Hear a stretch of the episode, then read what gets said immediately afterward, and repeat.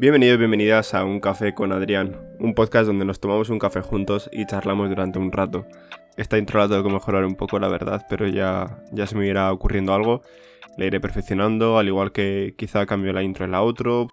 Todavía no sé nada, ya veré a ver cómo, cómo lo voy haciendo, ¿vale? En este episodio vamos a hablar de la importancia de leer en el siglo XXI. Y exactamente la importancia de leer ahora, en el 2020 o también en el año pasado o justo en este momento en el cual estamos ahora, es algo importante. Es importante leer, no te lo voy a negar. Pero me podría decir, pero Adrián, ¿y si a mí no me gusta leer y solo me gusta ver series, películas? Eso no me vale. Mierda, eso es mierda. Nada, es, es broma. A mí me gusta mucho ver también series y películas. Pero ese no es el tema. Ahora os cuento. Antes de nada, me gustaría dejaros mi página web, como de costumbre, que es adrianerranz.com. Repito, adrianerranz.com. Lo repito siempre por si hay alguna vez que no se entienda muy bien, o yo que sé, que, no lo pronuncie bien, al fin y al cabo, porque Erranz, muchas veces a mí me lo han escrito Arranz, en plan A-R-R-A-N-Z, cuando es Erranz, H-E, y luego el resto. Entonces es como un poco que me da rabia, entonces pues lo quiero dejar claro por si hay gente que, no lo ve. Pero bueno, aún así, desde el dispositivo que estés escuchando, tiene mi página web en la descripción o en como se llame en esa plataforma. Entonces, no hay misterio, ¿vale? O sea, yo lo repito por si acaso, pero lo tenéis ahí. Lo que decía que es importante leer y que pues al fin y al cabo ver series y películas y tal está bien. También muchas veces es educativo, no lo voy a negar. Pero, por ejemplo, a lo que me refiero, a la principal diferencia, es que en los libros se encuentra una información en la cual no se encuentra en las películas ni en las series. Al igual también que la manera de recrearlo tú o la manera de interpretarlo también muchas veces. Ya que, pues por ejemplo, en libros tenemos a lo mejor la vida de una persona durante toda su vida, pero de una persona que ha vivido hace 100, 200, 300 años, lo que sea. Y claro, la vemos ahora. Cuando esa persona ya ha pasado a la historia, ha pasado a, un segundo plano, por así decirlo. Pero tenemos ahí toda su historia, tenemos todo lo que aprendió, todo lo que podemos aprender nosotros de ahí. En cambio, en películas, refiriéndome a tema de libros y tal, no hay tantas recreaciones como lo que es de libros. En plan, muchas veces sí que es verdad que de libros se hacen películas, Normalmente suele ser así y no suele ser al revés. Que aún así de series, películas o cosas así actuales sí que suele haber. O sea, porque eso no te lo niego. Sí que suele haber. Pero es más el tema de recrear en películas lo que son libros.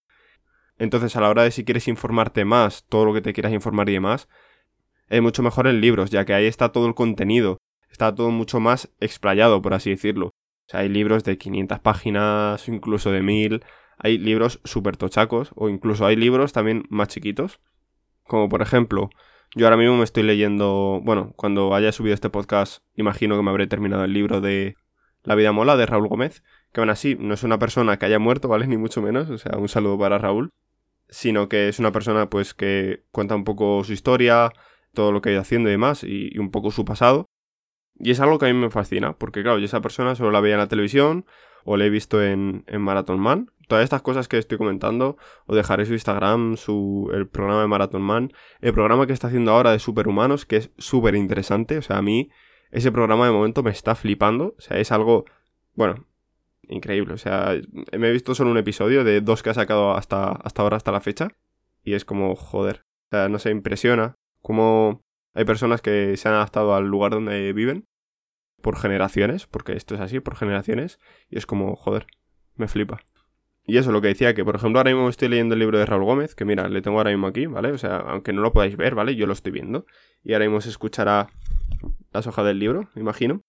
Pues este libro tiene 269 eh, páginas, incluidos los agradecimientos. Que dices, hostia, 269 páginas. O sea, es un libro ya bastante grande. Pero bueno, luego también me he leído libros de 100 páginas, ciento y pico, o hasta 70 páginas. Y aquí en este libro, ya es la segunda vez que me lo leo, ¿vale? Aprendes cosas que quizá no aprendas cuando has visto, por ejemplo, su programa, o cuando has visto algún programa suyo de televisión, o sus redes sociales y demás. Date cuenta que cuando una persona escribe un libro es como más... suele ser en momentos así pues más relajados o, o tal, que te centras en ti mismo y, te pones a escribir, ¿vale?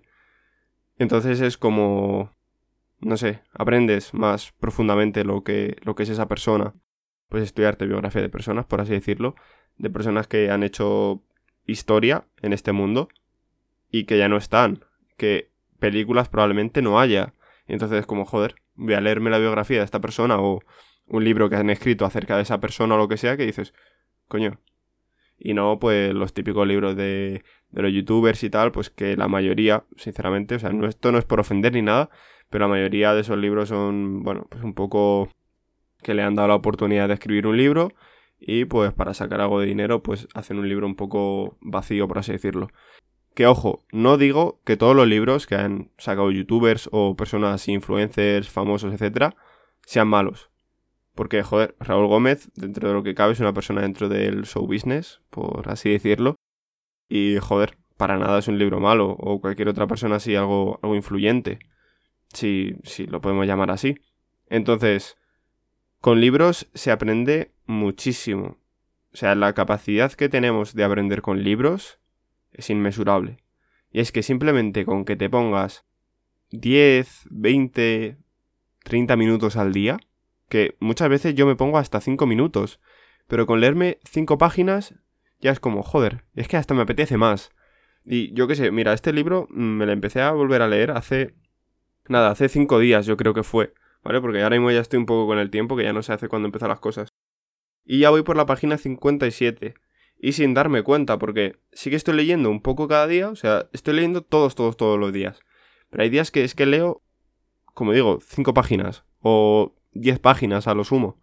Pero esas páginas que leo es como, no sé, voy avanzando y al fin y al cabo ya pues me queda eh, una quintava parte, creo, de, del libro o algo así más o menos. Y a lo que quiero llegar con, con este episodio, a lo que quiero llegaros a entender y demás, es que leáis. Leáis porque es algo muy importante. Es algo que yo empecé a hacer hace muy poco. Básicamente el año pasado, sobre esta fecha, fue cuando me compré uno de mis primeros libros, voluntariamente, por así decirlo, y demás. Que ese libro que me compré primero, creo que fue el primero, todavía no me lo he leído, ¿vale? Y es Esto es Marketing de Seth Godin que me lo tengo que leer y ahora que tengo tiempo, pues probablemente me lo lea. Pero ese libro, por ejemplo, no me lo he leído, entonces tengo que ponerme a leer mm, por cojones, porque es uno de los primeros y merece la pena, sinceramente. Luego también tengo muchos otros libros que me quiero releer, algunos otros libros nuevos que, he adquirido. Y pues de eso voy a aprender, o sea, voy a aprender en todo tipo de ámbitos. Me gusta aprender personalmente, profesionalmente, por así decirlo. Ahora, pues, no sé, me está llamando la ciberseguridad. Pues joder, ¿por qué no leerme el libro de ciberseguridad? O datos en general, estudiar sobre ello. También me llama mucho la montaña. Coño, pues estoy haciendo cursos de montaña. Al igual que estoy leyendo libros acerca de la montaña, acerca del trail, de correr en general. Entonces, joder, es cosas que si te llama la atención, léetelo. Al igual que si hay algo que te llama la atención por puro ocio, ¿por qué no leértelo también? Es como cuando te ves una película, pues por vértela o una serie que al fin y al cabo no vas a sacar nada práctico de ello, pero te gusta, te entretiene, entonces, joder, pasa lo mismo con la lectura.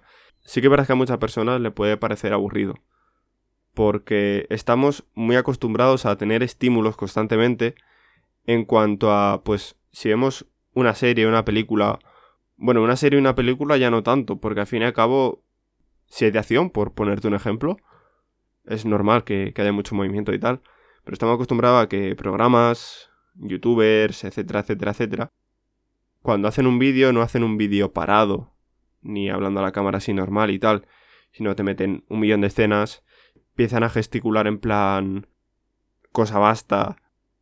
También sobre todo, pues a lo mejor imagínate, empiezan a hablar normal, muy buenas chavales, no sé qué, y de repente empiezan a gritar, se empiezan, es que no sé qué, es que no aguanto, ta, ta, ta. Y es como muy, eso, para que no pierdas esa atención, sino para que estés ahí viéndoles y que no pierdas esa atención. Entonces, como está creado ahora mismo todo así, para que no pierdas la atención y, te quedes el mayor tiempo viéndolos, los libros te pueden parecer aburridos porque al fin y al cabo tú estás leyendo líneas. O sea, no es otra cosa que leer palabras. Entonces, yo solo te digo que pruebes a hacerlo. No vas a estar leyendo desde el primer día media hora, ni una hora, ni nada. Sino a lo mejor el primer día lees dos páginas y ya estás aburrido. Pero poco a poco estoy seguro de que a la primera semana pues 5 minutos, a la segunda 10 y poco a poco pues vas aumentando ese ritmo de lectura, eh, bueno, ya no ritmo, sino ese tiempo en el que te quedas leyendo unas palabras, unas líneas, unas páginas, como, como lo quiera llamar un poco. Entonces, yo te animo, sinceramente, a que te pongas a leer. Es algo importante, por eso el título de este episodio es La importancia de leer en el siglo XXI, ya que, joder, puedes aprender mucho y puede ser lo que haga que marques la diferencia. Así que ponte a leer, coño. pues nada, en este episodio ya no tengo nada más que decir. Ya lo voy a dejar por aquí, ¿vale? Espero que os haya gustado el segundo episodio de Un café con Adrián. Yo estoy deseando de que os guste este nuevo formato. Nuevo formato entre comillas, porque al fin y al cabo es lo mismo. Pero no sé, me siento cómodo llamándolo así. Así que nada, espero que os haya gustado. Repito de nuevo mi página web, que es adrianerranz.com. Repito, adrianerranz.com con H y con Z. Y nos vemos en el siguiente episodio. Adiós.